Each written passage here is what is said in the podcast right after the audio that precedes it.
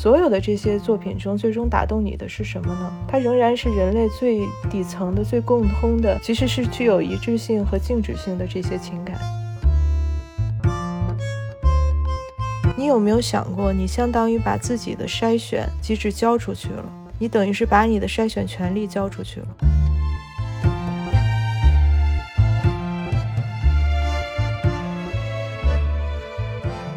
收听电影疗养院。大家好，我是小猪猪。大家好，我是石头姐。今天我们这期节目就是很特别，嗯因为我们好像是第一次聊书吧。对，嗯，然后我们请到一位很特别的嘉宾，他是前媒体工作者，也是这本新书《回放》的作者叶三老师。请叶三老师跟我们打个招呼吧。大家好，嗯 对，因为我们其实也刚刚读完了，就是叶三老师的这本新书嘛。因为这本书名它叫《回放》，然后您在那个资讯里面其实有提到，就我看起来就是各篇文章它的创作时间其实是有一定的这个时间跨度的，所以最终我们看这个书的时候，就我自己的观感是，就是仿佛是把某些题材作品，包括荧幕形象，是放在不同的时间维度里面去看这些它的演变的形态。所以也想问一下老师，就是您这个回放这本书，它的名字最开始是有这个呃意味在，所以这样设计的名称嘛？这个名字啊，其实是当时呃选了好几个，然后只有这个最合适，嗯然后最后就定下来。但是定下来之后，我发现确实有你刚才说的这部分的指向，因为它我写的大部分都是其实有点年头的影视作品嘛，嗯，然后大部分都是我重新再看的，就是我以前可能看过，然后后来我又又再看了一遍，然后再写了一些看后的感想，因为我觉得很难去称他们是评论，很嗯、至多还是我自己的一些感想，挺个人的。所以现在啊，就起完名字之后，发现这名字还挺合适的。当时起的时候没没没多想，对，嗯。因为这个书，我自己后来看了，我还数了一下，因为书里面一共是分成了三十篇文章，嗯然后总体而言是分成了两大篇章嘛。第一个篇章叫《花火与油烟》，然后第二个部分叫《中国人的食与诗》。那我自己的感觉就是，第一个篇章感觉它更偏影像化的思考，那第二个篇章虽然名称叫《中国人的食与诗》，但是我感受下来觉得是更偏女性视角的，就是你既有写到像《玉观音》里面的安心，然后包括像小镇西施这样的女性形象，然后也有比较真实的这种女性状况的呃女性的这个现状跟命运的思考吧。嗯然后比如说你符合中年女性消费者的男性形象的缺失，包括女性在爱呃婚姻里的命运等等吧。就是也想问你是怎么规划这两个篇章的？尤其是第二个篇章是我自己比较好奇的，它为什么会被命名为中国人的食与诗呢？就没规划，因为是没有规划，写写的时候就没有一个一个整体的规划。大部分的就是你们看到的长一些的这个呃电视剧和娱娱乐节目吧，我记得是有有一个娱乐节目的那这一类的评论，它是我给人物这个杂志写的，算是一个专栏，就定期会写。然后这个选题是我和他们的编辑一起商量的，所以跟人物他们的选题方向也有关。但是肯定是我们互相商量，我们一起商量出来的这些选题，我自己也会感兴趣。我觉得还是跟我们整个的这个大众流行文化、大众娱乐产业的嗯他们的走向和价值取向是有很大的关系的。你可以把它理解成一个自然形成的这样的一个形态，就这本书啊。之前的像第一部分的，它很显然更个人一些，所以我把稍微个人一些的东西都放在了第一部分。嗯，第二部分你看有一些是它其实是有一些历史纵深感的，比如像《金婚》这样的作品，比如像《大宅门》这样的作品。中国人的食与诗，我记得是《大宅门》或者是哪一篇里面的一句吧。我觉得作为这一部分的呃一个总结还是比较合适的，所以我就把它放在第二部分的这个算是一个章节的一个标题。对，嗯，是这样考虑的。叶三老师很好奇，因为这三十篇文章，你说有一些是旧稿子嗯嘛？就是这三十篇的这个时间跨度大概有多久？我我自己我从你写，最早的稿子，我觉得呃十年应该差不多吧，可能没有那么久。但就你呃短一些的写电影的那些是之前给大众电影写的，写的那个评论，嗯还有一些是新写的。那些呃因为没有结集发表过，我觉得好像好好像也挺可惜的，写了就收一下，对，所以跨度还挺大的。然后我觉得也能够，可能细心一点的读者能够看出来我本人的变化，很多就包括我在思想上的变化，在观念上的变化，挺明显的。不知道你怎么看待就是影评类书籍的价值？因为今通常我们说我们现在比如说看纸质书，或者是用微信读书去听书，那很多人其实他会选择小说类的，或者是社科类的、历史类的。但是我们周边很少有人其实会去看影评类的书籍，就像之前啊，包括国内一些大学里面的，就是影视学的教授，他们也会出一些影评类的书籍，感觉因为。嗯，就像你说的，你有一些影视剧，它可能是十几年前、二十几年前，像《大宅门》《甄嬛传》、那《金枝欲孽》、《金枝欲孽》等等。本身我们对于这些影视作品的，就是观看和消费，其实已经拉开了一段时间。就是它不是像我们可能看豆瓣，对吧？它可能是昨天新出的一个爆款的电影，大家去看那个评论。所以 很好奇，想听你聊聊这个。你自己会去看其他人的影评类的书吗？呃，我觉得这个还真的可以多说两句，就是因为我本人，我最后一个学历学的是电影，所以也可以算是勉强算吧，专业学电影的。但是我其实没有从事专业的呃影视方面的工作。我是觉得，嗯，对于大众来说，要理解就是电影批评、电影理论和普遍意义上的。观后感就像我这本书，它其实是一个观后感，它不能算是一个专业的理论和评论批评文章那一类的，可能是你刚才提到的，比如像一些专业的影视工作者他们做的学术类的写作，其实也很有价值，但是可能对于大众来说，他们的呃参考价值不是那么的大。比如说我自己很喜欢的像。呃，戴锦华老师的作品啊，像其实最近出来的李静老师的作品，我很喜欢他的作品。然后还有像什么王小鲁老师，这些都是我平常会看的东西。但是因为我算是一个专业学电影的嘛，我认为他是我在这个专业中必须要做的阅读和学习。但对于大众来说，呃，我觉得除非你真的非常非常有兴趣，就想在这方面下功夫，这一类的专业文章可能知识类。知识门槛比较高，就是你在阅读的时候要有这个心理准备。我并不是说不要读啊，我很希望大家多读一些。就我刚才提到的这几位老师他们的作品，就是知识门槛会比较高。比如像豆瓣啊这一类的，我觉得它更多的是一个资讯，就是很多人去看这上面的评分或怎样，他有一种我想参与大众讨论，我想参与到大众流行的这个文化。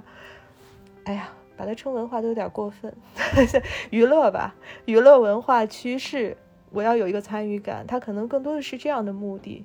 其实像现在，比如说各种电影解读啊、影视剧的评论解读、短视频、长视频也都有很多很多。我怎么去看他们呢？我我是觉得，我希望能够提供的，我希望能够做到的，就像这本书。我是希望你哪怕没有看过这些作品，你也仍然能从我写的这些东西里得到一些启发，这是我希望能够给读者的。因为我想提供的是我从这些影视作品中作为一个起点去出发，我输出的一些价值观，我输出一些想法，我自己包括我自己的困惑，我整个的观念转变的过程，我觉得这些是更有价值的。因为关于一个影视作品，它的比如说人物啊、剧情啊。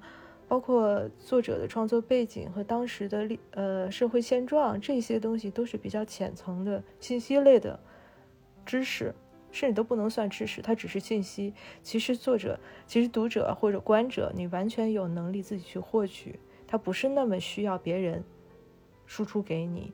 但是我我的思考、我的观念这些东西，我觉得你是可以看一看的。我希望。有兴趣的人可以看一看，甚至可以形成一个有效的交流。我觉得这个是更有价值的。嗯，至于说评论类的东西，比如说我觉得哪个好，哪个不好，那这种价值观判断，你只要写了文章，你只要做了表达，就是短视频也算是表达嘛，那就一定会有这部分内容肯定是会包含的。它可以给你提供一个参考。比如说啊，你看一个博主，你看一个作者，你觉得他跟你的口味很相近。那么他看的一些东西，他推荐的一些东西，你就可以作为参考，就仅此而已。了解，嗯，因为我看你在书中有一个观点还挺有趣的，就是其实你是喜欢剧透的，嗯，对吧？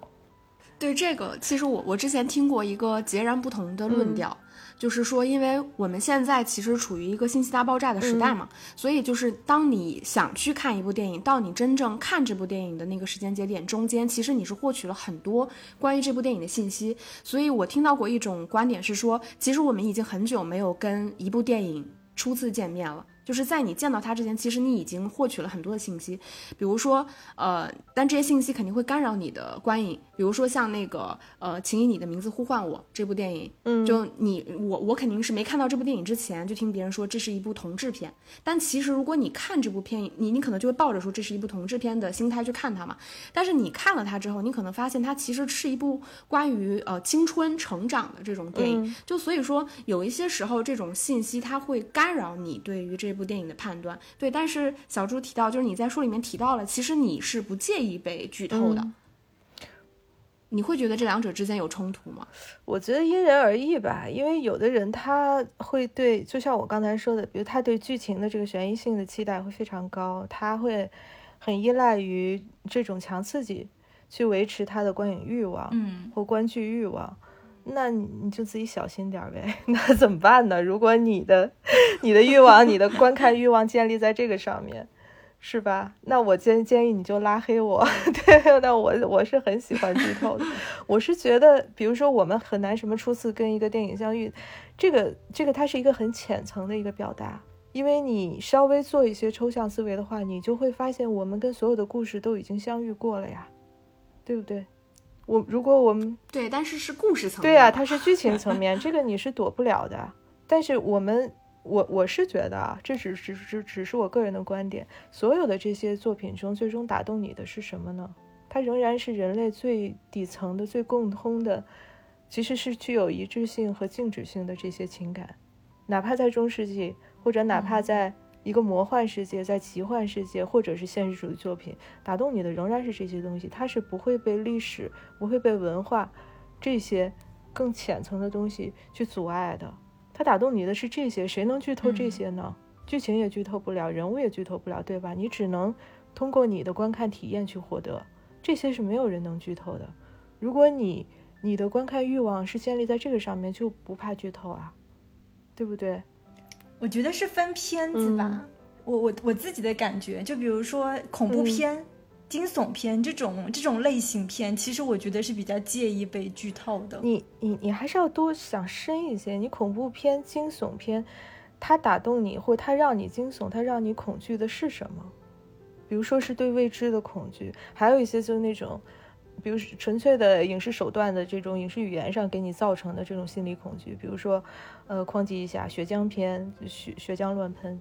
哈哈，然后这一类的东西，你你看之前，你难道不知道自己会看到这些东西吗？一定会的。所以，如果从抽象层面上来讲，它其实没有什么能够真正的剧透你。其实能够剧透你的，就只有是剧情。你如果很在乎这个，那就那就躲着点呗。但但 我就我我倒是我倒是认同您的观点，可是我觉得这个它需要比较强的这个信息筛选的能力。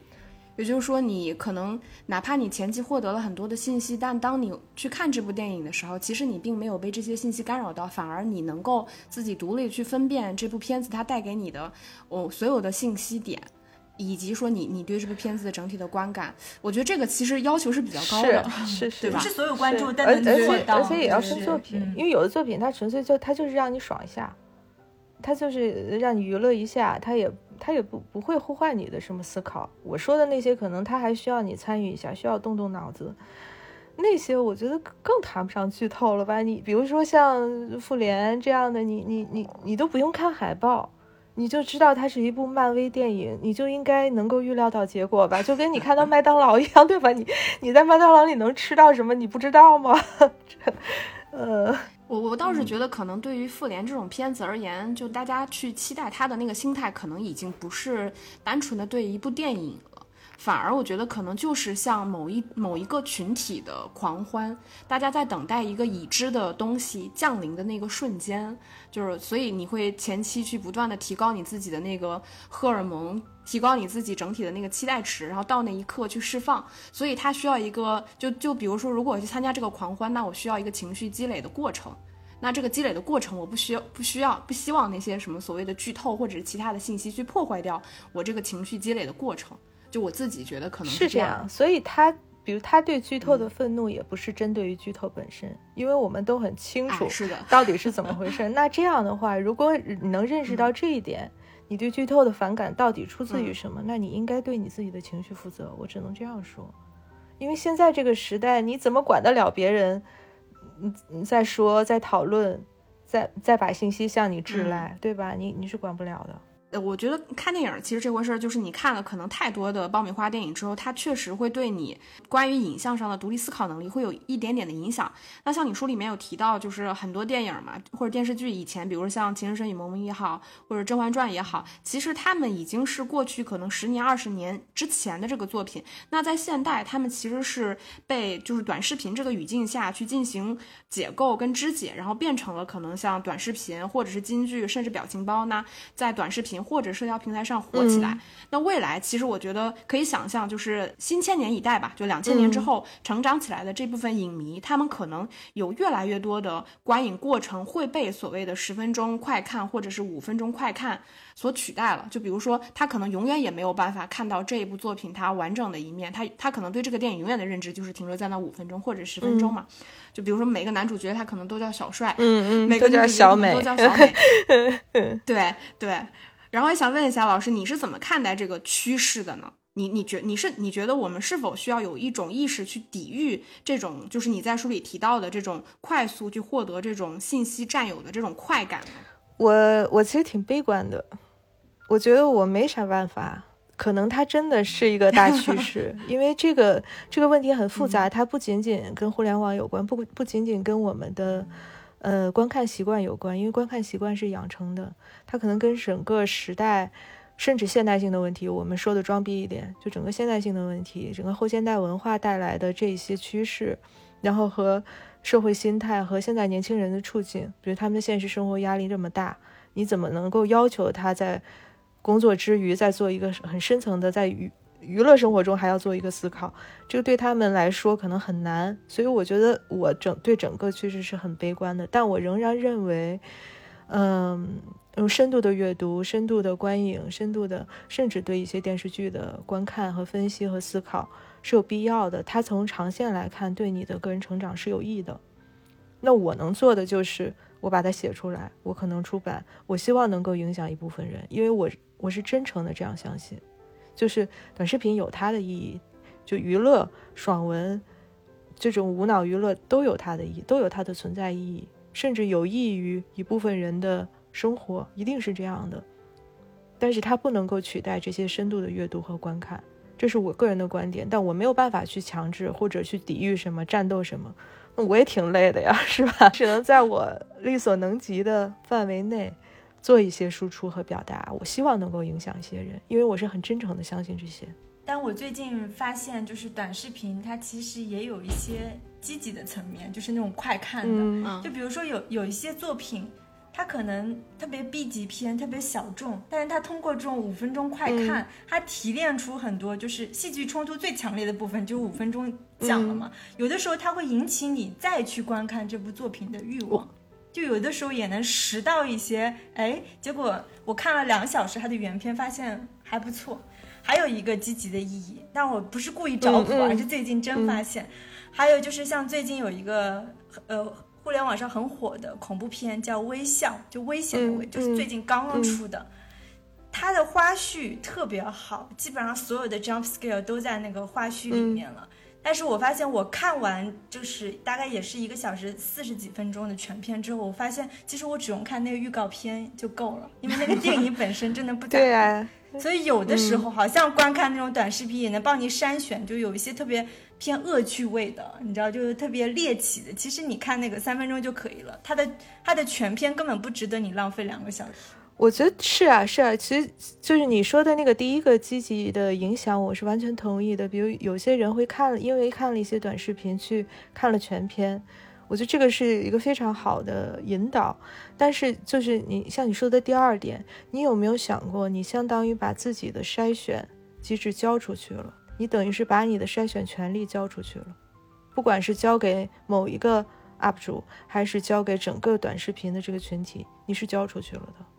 这个是我比较害怕的，当然它需要你付出时间和精力，需要你建立整个你的自己一个判断体系，但是你你不担心吗？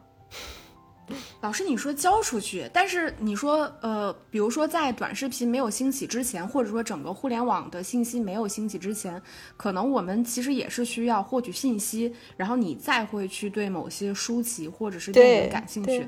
但那个时候，可能你获取的信息来源，我觉得是更加权威的。比如说，你的老师可能是你呃已知的一些非常有名的作家或者是导演他们的信息，就本质上我我觉得这个信息来源它也是，就是我我其实觉得我好像从来也没有权利或者是能力去掌握我获取信息的这个渠道。它它不是一个渠道问题，首先你来获取信息，你来做筛选的这个主体是谁？是你自己还是别人？所以我刚才在说你是是不是把它交出去了，我并没有下这个定论，我只是说你需要思考这个问题。而且还有一个层面是，这这是我自己的思考，不一定对。我以我认为啊，在互联网前，甚至智能手机之前，哪怕是在大众流行文化、大众娱乐产业整个这个层面上，我们的信息传递和这种审美的判断仍然是精英主义的，是从上至下的，是吧？现在很明显不是的，是的。是吧？我这是我的观察。现在完全去中心化，等等于每个人都有了话语权，每个人都在发言。那么你怎么去做这个筛选？而且现在是流量指向的，哎，你想过吧？哪怕是在做内容输出的博主，他仍然是以流量为第一追求的。那么你获取的这些信息，是不是能够帮助你做出一个有益于你自己身心健康的一个身心成长的这样的一个判断？我觉得这个是需要想的。这个是我说的，我们是不是把信息筛选的这个权利交出去？是这个意思。了解啊，但是我觉得这个过程也并没有优劣之分吧，因为比如说像原来可能更中心化的，像你说更精英的这部分信息，那它其实可能对于普罗大众来说，就现在这个互联网的环境里边，可能对于普罗大众而言，它获取信息的方式。反而或者说门槛吧，反而可能是降低了。我觉得，因为我们获取的信息太多。对，看你的目的是什么了。如果只是想爽一下、娱乐一下，那还挺容易的。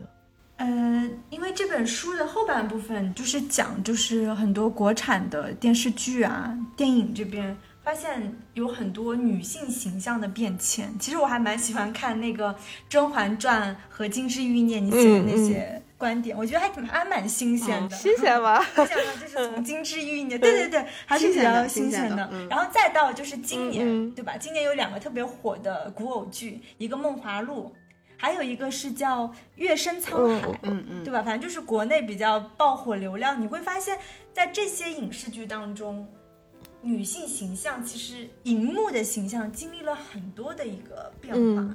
我我我倒是有有一点，我在读你书的时候，就是我是觉得很有意思的一点，就是你提到说像玉观音，然后她其实在处理女性荧幕形象失节这个问题。啊，然后我我在读完之后，我其实能感受到，它确实是那么回事儿，就是我们没有办法要求呃文学作品也好，或者说影视作品也好，它处理一个失节的女性，就是它要求女性为了她的失节付出代价，对吧？然后就像小猪提到的那个《梦华录》，我会觉得特别有意思，因为《梦华录》当时在国内被讨论的时候，有一个热度，就是男女主角都是双节这个问题。我知道，就是里边刘亦菲饰演的这，哎，对对对，这个赵盼儿这个角色，她又是剑姬，又当过月妓，然后还谈过三年的男朋友。结果最后她居然是一个处女，然后就然后你会发现，就是观众，尤其是女，因为现在电视剧可能最主要的受众群体还是女性观众嘛，那女性观众其实对于女性的荧幕形象要求双节。就是要求她贞洁的这个，它它其实不是一个特别合理的要求。但另外一方面，国内仿佛现在目前又有女性的这种所谓女性主义也好，对吧？女性话题的讨论也好，要求女性去自由解放，对自己身体有一个掌控权。你会觉得，就是我们一方面要求这些东西，但另外一方面，我们在影视剧里面看到的信息反而是与之相悖的，甚至可能不如像玉观音那个年代。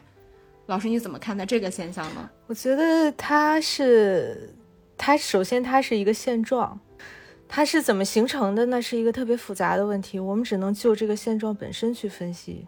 就是我一直在说，是我为什么会对电视剧感兴趣，因为它它它反映了最最普遍的大众的心理。所以你看到的《梦华录》里面的像什么双节啊这一类的东西，那就是大众想看到的东西，它不一定是真实的自己对大众对自己的要求。比如说，普通女性在生活中会不会这样要求自己？我觉得不一定。但是这个是他们想看到的东西，这个中间就非常的拧巴，因为我们能看到一个巨大的、巨大的一个横鸿沟，在你的现实生活之间和你。想获得抚慰的这个你想看到的作品之间的一个巨大的差异，这个怎么办呢？我我也不知道怎么办。我就是很好奇，我真的很好奇，就是女性一方面，就是我在现实生活中里面感受到的，就是女性需需要提高自己的话语权，希望提高自己的这个对身体的掌控度。我们反对 PUA，反对职场性骚扰。我觉得这些对于女性而言，它都是一些正面的、积极的东西。就我们在。女性意识觉醒嘛，你可以说这个是萌芽，我们在往这个方向。但另外一方面，就是我们的电视剧，或者说我们看到的影视剧，它对于贞操观念反而越来越强，就它反而是对于女性身体的一个极度的控制、限制。就是我我我光想想我都觉得这个有点有点奇妙。但是我不不可否认，我在看电视剧的时候，我可能看到这样的情节也会觉得很开心。我不知道你会开心吗？说不清楚。我我是不不不太会开心的。我觉得太太看这个剧肯定不会觉得开心，你只会觉得很扯。它可能是一种，嗯，你去这样去理解。比如在生活中，你如果真的去把你所信奉的这些信念贯穿到你自己的行为中、你的生活中，你是需要付出代价的，你是要努力的，甚至你把它宣扬出去。你做一个姿态，我要做一个独立女性，我要对我的身体完负完全的责任，可能都很难。但是，那个影视剧就是像《梦华录》这样的东西，我我没有看，我看了一点片段吧。它就是爽文，它它告诉你啊，好像这样是可行的。你这样做的话，它其实是一个更方便的路径，或者说明白一点，它就是一个意淫。所以我我其实觉得。挺落后的，而且你看，从玉观音一直到现在，我们对女性的这种，不管是要求也好，不管是表达也好，甚至是自我表达，因为我不知道像《梦华录》这样的作品里面有多少女性创作者在参与，是越来越保守的。但是它会有这么高的收视率，就说明很多人是认同他所表达出来的观念的。它它它说明什么呢？说明一种分裂吧，就是可能我们既要 这种。更先进的观念，更先进的女性主义的观念带来的自由，我们又要这一类影视作品中所反映出来的这种偏于保守的这种女性的自我自我要求所带来的好处，我们既要那个自由，又要那个好处，我们不愿意付出什么，但是我们两边都想站着，我认为是这样的一种心态。我我觉得这也比较符合国情吧，因为 其实我觉得这这几年的美剧工业已经发展到一个非常。高峰的阶段了，对吧？就是流媒体进驻之后，所以我就完全就是，我觉得这只是适用于像我们国内看到的这些电视剧。我觉得美美剧他们传达出这种女性形象、女性价值已经完全完全不一样。他们可能在讲，不止在讲女性的痛苦。可能在讲女性的复仇，对我觉得完全不是一个走向。我觉得也都挺走火入魔的。如果你问我个人的观看，我觉得都挺走火入魔的，就是的嗯，没没必要吧。反正我每次看到这种这种作品，我都觉得你没有必要吧？干嘛一定要在生活中这么强硬的摆出一个战斗姿态呢？因为他的底层的思维仍然是男女是对立的，这个是我从根本上不能够同意的。就是比如像男权社会，它是客观存在的，但是你要想一下它的成因是不是男性群体，他从意图上就要打压女性群体，是这样的吗？历史能够告诉你这样的一个结论吗？然后，所以我们就要去算一个总账，然后就要去斗争，东风一定要压倒西风，我们一定要某一方一定要把另一方斗死，就是像你刚才说的 revenge，我们要复仇，是这样的吗？而且更重要的是，你怀着这样的心态去生活，去对待你生活中所有的男性，不管不仅是群体，而且是个体，因为群体是一个抽象概念，我们能够对待的只能是一个又一个的个体，他是跟你有关系的哎，你的父亲、你的兄弟、你的朋友、你的丈夫、你的男朋友、你的伴侣，对吧？他是一个个个体，你怀着这样的心态去生活，你能够享受生活吗？我觉得这些是我们应该思考的问题，因为最最最底层的那个问题就是男女是不是真正是对立的？当然，它一定有流量，因为这个东西它解气，它爽。Revenge 故事大家都想看，对吧？Revenge 是一个原故事型嘛，从哈姆雷特开始一直到现在，复仇它它跟性性别因素没有关系，复仇永远是一个原故事型，这大家都想看呀。解气啊，爽啊，是吧？但是你你你，嗯，就是这种追求，还是又回到刚才那个问题，你去追求流量，去追求收视率，你看了，你爽了，但它给你带来的留下来的究竟是什么？但这个又又，哎呀，又要呼唤思考了，就它它又很累，但是，所以你你说我我看到这些，我也都能够理解，我甚至也能够理解为什么这些东西会受欢迎，但是我觉得不是一个好的趋势。哎，你会觉得说，比如说像国内影视剧这个趋势，可能我们就更偏保守的这个趋势，跟目前电视剧主流的消费群体是一些年轻的女性观众有关系吗？有啊，非常有关系啊。对对吧？嗯，就就我我看，我记得你在书里面也有提到嘛。就比如说，作为您好了，你你会期待就是在看到什么样的电视剧或者影视作品吧？它是以女性为主体。或者是关于女性的表达，我我我还真的认真想过这个问题，就是我觉得女性主义表达它一直存在，一直存在，它从来就没有，它并不是一个新生的事物，只是以女性作为主体，甚至它作为一个就是。一个题材上的强硬的要求，比如主角一定是女性，你要讲的一定是女性的成长故事，然后这个成长故事中一定要含有某些矛盾因素，比如男性对她的打压，不管是男权社会还是男性群体，还是某一个具体的男性去她的打压。我是觉得他如果一旦形成套路，他脱离生活的话，他就有害无益。那这么说可能有点强硬，但我确实是这样认为的，因为你仔细想这个问题，我们不用说的很远。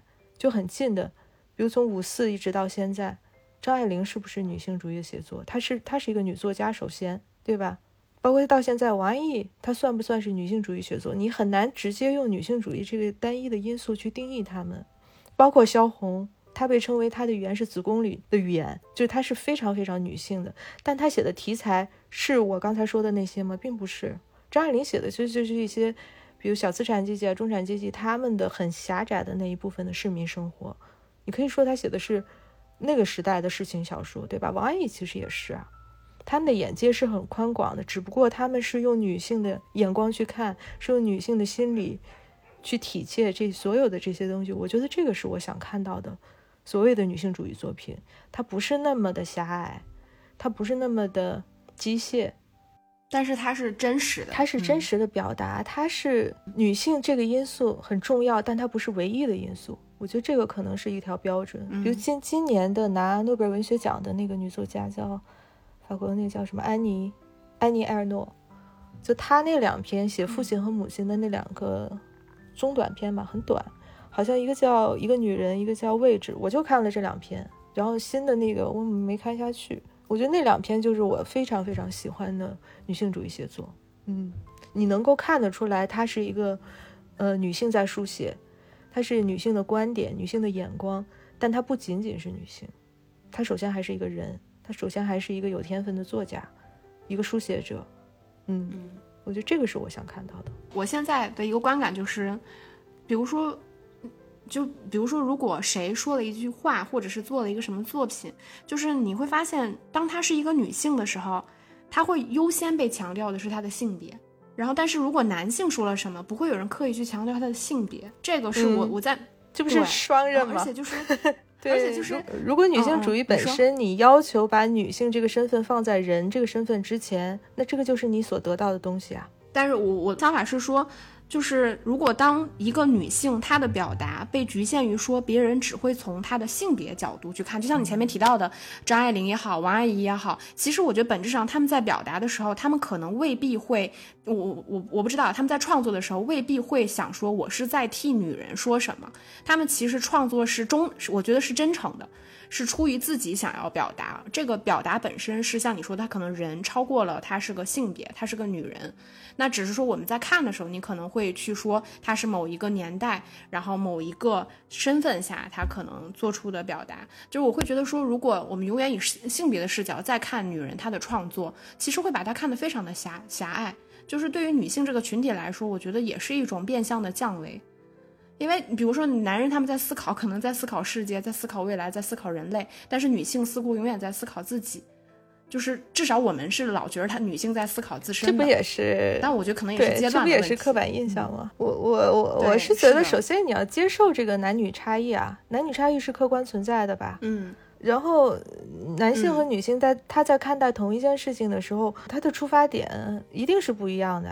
但是男女差异。一定是小于个体间的差异的，你接受这个吗？那就可以了。就是你你要去夸大什么呢？其实说来说去还是之前的。不不，我不是说你啊，这个你是泛指。所以这还是之前的问题。我们在评论一件事情，在评论一件一个作品的时候，到底是把什么因素放在最前面？这个主体是什么？你认为它决定它的？决定它的最根本的性质是什么？品质是什么？是你是一个女性，还是你是一个人，还是你是一个某一个历史阶段中的某一个文化氛围中的一个人？就是完全要看你的角度，你的切入点。所以，我我是觉得你可以这样去分析，我我性别先行，但是你不能单一这样去分析就行了。我要求也要求也别太高。嗯，但我们因为播客嘛，也经常会。就是采访到一些导演或一些女性的创作者，但有的时候我会发现他们的这种女性表达更多是无意识的，嗯，对吧？其实他也没有说我我作为一个女作家，我作为一个女导演，所以我我就要拍很女性的东西。那就像之前采访过，就是杨丽娜导演嘛，她说的一句话我还蛮认同，她说，哦，她拍那么多电影，基本上就是母女关系，对吧？呃，两部母女关系，然后一个一个中年女人，然后其实有问过她为什么选取这些角度，她说我就是对女人感兴趣，男人我没那么感兴趣，所以在我电影里的男人就是会有刻板印象，因为我不想花我的这个篇幅去描绘这些男人，那这也是他一个很很很真诚、很自然的一个无意识的表达，那他不就限制了自己吗？他自己为自己的这个自身的限制去买单吗？这个也没有什么呀。我是觉得所有的创作者，他的创作如果是如果是真正的创作，我们不说制作，比如大部分的像什么短视频啊、电视剧啊，它其实都只是制作，它不是创作。对于创作来说，其中一定有无意识的成分，它有有意识的成分，也有无意识的成分，一定是两者相叠加的、相柔和的，你是分辨不出来的。你没有那么容易的去分析出来这个作者的意图，甚至作者本身他也讲不太清楚我为什么要选这个，他只能告诉你一个真诚的创作者，他只会告诉你我必须要这样表达，我只能这样表达，我不这样表达我就没法表达，或者我活不下去了。我觉得这个是一个单纯的、纯粹的创作者他的一个创作状态，所以能够让他有感受，能够让他有表达欲的东西，你也很难去分析，就是因为她是一个女性或者怎么样。但是像你刚才提到的这位导演，我觉得是他对自身的限制，但他要这样做，谁也管不了他，对吧？他只能自己去买单。嗯，我我我认为，不管男性女性，其实都应该，如果你意识到自己有这方面的这种对自身的限制的话，其实应该有意识的去克服它。我觉得啊，作为一个对自己负责的创作者，是应该这样做的。他不是为了去迎合什么，或者去审。去去其他去去去找个流量啊，去追求一个政治正确啊，只是他对于创作者来说是一种限制。他自己都说了，这是刻板印象嘛？你你放弃了对整个一个群体的呃关照和探访，你难道不觉得这是损失吗？我觉得这是损失啊。对，但我觉得可能落到创作者身上，每个创作者他的他的兴趣点或者说他表达的初衷，我觉得可能有一些他就只想表达他自己，就是他可能承认他自己的局限性，同时把这种局限性表达出来。我觉得也有这种可能性，有可能性，有可能性。但你要意识到，它会损害你的创作呀。就像你画一幅画，你说这个画里面有大概三个人物，我就对其中一个人物特别感兴趣，我就对他浓墨重彩的画，我可能我可能把它画成一个非常丰满的形象，然后色彩又很丰富。那其他的人，我就用漫画，我画个线稿，你不觉得他对这这幅画本身整体的表达是有损耗的吗？是有缺失的吗？啊，我懂你的意思，是这样的。他其实可能会对这个创作者到某一个阶段的创作再上一个台阶，会有一定的限制。是的，嗯嗯嗯。那我们聊了这么多，就是女性的表达，女性的话题，我就很好奇，叶三老师，你去年和今年吧，就是你自己比较推荐的这些。就是比如说大女主的剧或电影，国内国外都可以，可以给我们推荐一下你的分享剧啊。我还觉得《金枝欲孽》最好。剧的话，我真的觉得《金枝欲孽》是最好的，在所有的宫斗剧里面，它是第一部吗？就出道即巅峰，就巅峰即终结。对，嗯，其实其实一些挺老的 TVB 的剧，我还挺喜欢的。那就那个时代的港剧啊，大陆的剧这个尺度如何？比如我很喜欢的《无悔追踪》，真的吗？我最喜欢的国剧是 《无悔追踪》，但是不能写，嗯，因为意识形态的原因不能写。它里面也有很多丰富的女性形象，其实我很想写那个剧。然后海盐剧，我觉得有它的存在价值，包括它的女性形象。其实你从海盐剧的不断翻拍就能看出来女性形象的变化，挺有意思的。嗯嗯嗯。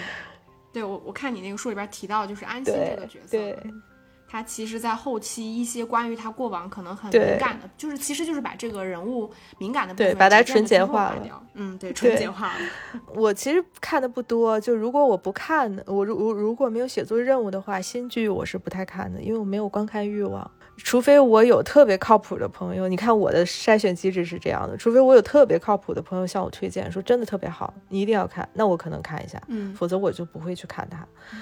我觉得影视作品，嗯，那个《相爱相亲》知道吧？张艾嘉拍的那部，嗯，那部我非常喜欢。她也是一个女导演拍的嘛，她拍的其实也是女性自己的故事嘛，三代女性。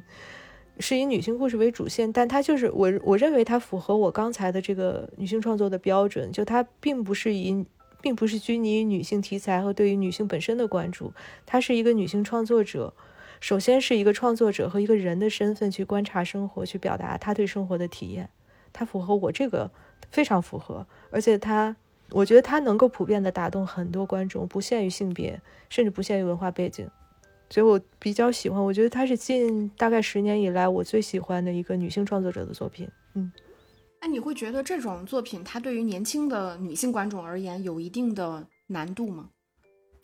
我不知道哎，因为现在 你你你不觉得现在都很 割裂吗？你很难去说年轻观众喜欢什么，没有人能下这个定论。我只能告诉你，可可能我的微博粉丝的里面的一部分女孩，她们会喜欢什么东西，因为这个是基于我个人的观察。嗯，你很难对整个年轻群体、女性群体去下一个定论，除非你拿数字说话，比如说收视率是多少，对吧？嗯嗯，因为就提到就是看剧这个问题，因为我经常跟我妈打电话什么的，然后我就觉得我就感受到了我妈在看电视剧上面的困境。就是他现在看的电视剧呢，都是一些，就是他用他的话来跟我说，就都是一些年轻人在谈恋爱的，就是。可能他看到的永远是大学生刚毕业，然后不需要不需要很努力，然后就能在上海这样的大城市就来钱很快，然后要么就是一些很年轻的，就是很扯的这种，呃，古代的偶像剧，就是他翻翻来覆去，其实他看到的都是这样的。但我想了想，就是其实如果在他倒推回几十年前，他可能看的电视剧不是这样的，可能更偏一些家庭伦理剧什么的。但是我我我在想说，我妈这个年纪，我妈已经六十了，就是她这个年纪跟。我我周围可能二十几岁的女性朋友们看的都是同一种电视剧，这个感觉就是一个特别特别不合理的事情，没没得选吧？对，没得选，没得选呀！这就年轻女孩啊，年尤尤其是大学生或刚刚踏入社会的，看看多了这种东西，那肯定是有害的呀。我觉得我也不用做什么调查了吧，我应该可以下这个定论吧？一一定没有好处的，就。你你在一头撞上现实生活的时候，你会感到巨大的落差，然后你会非常的迷茫，会产生巨大的无力感。但是怎么办呢？你你就是我我提出的任我们应该都没有解法吧？我我提出我能给你很多建议，但是这些建议都很费力，嗯，这个是最要命的。就是你又又不想费力，你又想得到一些什么？那天下没有这样的事情啊。那这两年呢，你有特别推荐的新片和新剧吗？我这两年，我我自己的观看啊，我这两年大部分的精力在用来看经典作品，然后重看我之前年轻的时候看过的电影。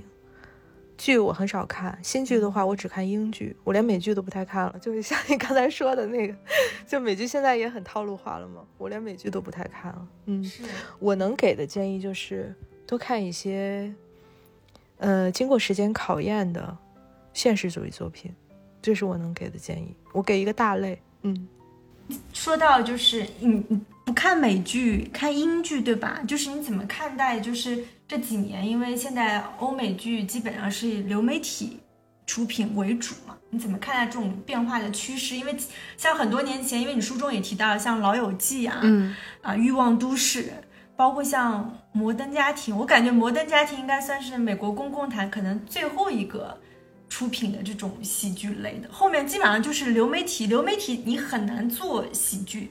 我们这两年发发现，就是好的流媒体的作品，我觉得像什么偏这种人工智能啊，嗯什么 AI，然后什么西部世界。嗯动画的，然后包括恐怖惊悚的类型比较多。我发现喜剧已经很示威了，不知道你怎么看待这几年这种欧美剧的整个变化吧？就流媒体之后，流媒体之后，我我觉得有这个趋势，因为流媒体的电视剧制作它是基于大数据的，它不像以前，就像我们说的，它其仍然是基于一个精英精英的判断嘛，对整个产业的判断，所以它有机会出来一些非常有前瞻性的作品。我说以前啊，现在嗯它、它其实更是投合、投合市场，去迎合这个市场的最大公约数。嗯嗯，就逐渐平庸逐渐平庸化，逐渐下沉，逐渐套路化，就是你能够嗯期待，你能够期待的东西很多，就你非常的清楚你会看到什么，而且你也一定会得到满足，但是没有什么惊喜，它很难嗯去提供一些超出目前我们都认可的常识以上的东西。其实我就在想，呃，因为像我这一代人成长起来，其实除了电视剧之外，像电影，说实话，我就是被盗版培养起来的一代人嘛。可能我的观影过程中，就是伴随着所谓从这种什么录像带到 CD，然后到后面打银幕这个迭代的过程，所以对我而言，电影是一个非常短暂且快速辉煌过的大众娱乐。东西就是它，它肯定某一个时间段是我主要消费的娱乐作品之一，但是其实就我们刚才聊下来，我的感觉就是，对于现在的年轻人而言，其实电影就无可否认，它已已经是一个明日黄花了，对对它它肯定就是要没落，就要逐渐小众。它对于未来的年轻人而言，它可能又会变成从一个大众娱乐到一个可能真正又退缩回一个真正小众的精英的，就是很小很小体量的一个东西。可能真正也需要一定的淘汰迭代之后，某一部分年轻的群体会喜欢上电影，但绝大多数对于年轻群体而言，可能短视频或者说游戏，然后这种东西才是他们嗯这一代人消费的这种主流的娱乐作品，对网文。对及时的、快速的、满足的，基于大数据被筛选出来的这部分信息，成为他们主要消费的这个东西。所以这个背后想想也，就是像你前面提到的，不知道是谁做了这个筛选，谁是大众呢？主体谁是大数据呢？对，对吧？就所以对，你就是大家逐渐你你之前嗯说的这个女性意识的觉醒，我觉得首先你要有一个主嗯体意识的觉醒才可以。就像我一直最基本的观点就是人，你首先是一个人，然后你才是一个女性。我一直是这个观点，所以嗯嗯，挨骂也经常因为这个 挨骂，但我是真诚的相信是这样的。就是你说的这个现象，大家其实都知道，也没有办法。我完全同意，就作为艺嗯术的电影，它正在死去，甚至它已经死了。在我国，我认为它已经死了。嗯 嗯，可能欧洲还能挣扎一下，有可能啊。嗯，大概就是这么一个状况。那这个是整整个时代使然，我们是改变不了的。现在的年轻人，我只嗯能说他们比较倒霉吧。就像我们，我不知道，我觉得你听着挺年轻的呀，你还有这个盗版的记忆，挺难得的。因为我我这个年龄段可能他更早一些，因为我们最早的对于晒对于信息获取的训练是完全是文学性的，就是从文字开始的，它就更抽象，它不像短视频、像游戏那么的具象，所以我们可能对这个能力要更强一些。就是我我比如我在看电影，我就会觉得它要比文学作品，而且我们那时候读不到什么嘛，都是苏俄文学，它容易理解的多。所以你你你从高维降到低维是容易的，你从低维往高维去攀升是很难的。可是我我觉得啊，我觉得不管是年轻女性也好，年轻人也好，甚至一些其他的人，你到了人生的某一阶段，你总会意识到，你的自我建设、你的成长是需要一些费力的东西的。